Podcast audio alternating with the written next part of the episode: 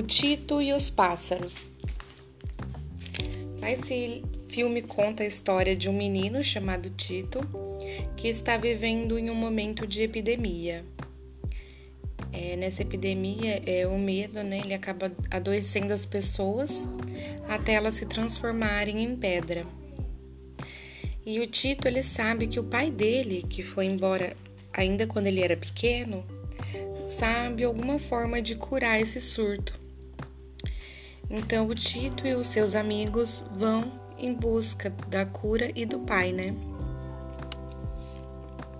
E aí no fim, o Tito encontra o pai, né? E aí quando todos já estão contaminados por essa doença, ele entra em uma máquina que o pai construiu, junto com um pássaro e aí ele descobre que esse surto ocorreu porque as pessoas se esqueceram que para conseguir enfrentar os seus medos, elas precisam se unir. E as pombas, elas nunca esqueceram disso. Então a trama se resolve, né? Quando as pombas se juntam e cantam uma canção para que todos os humanos relembrem e voltem ao normal.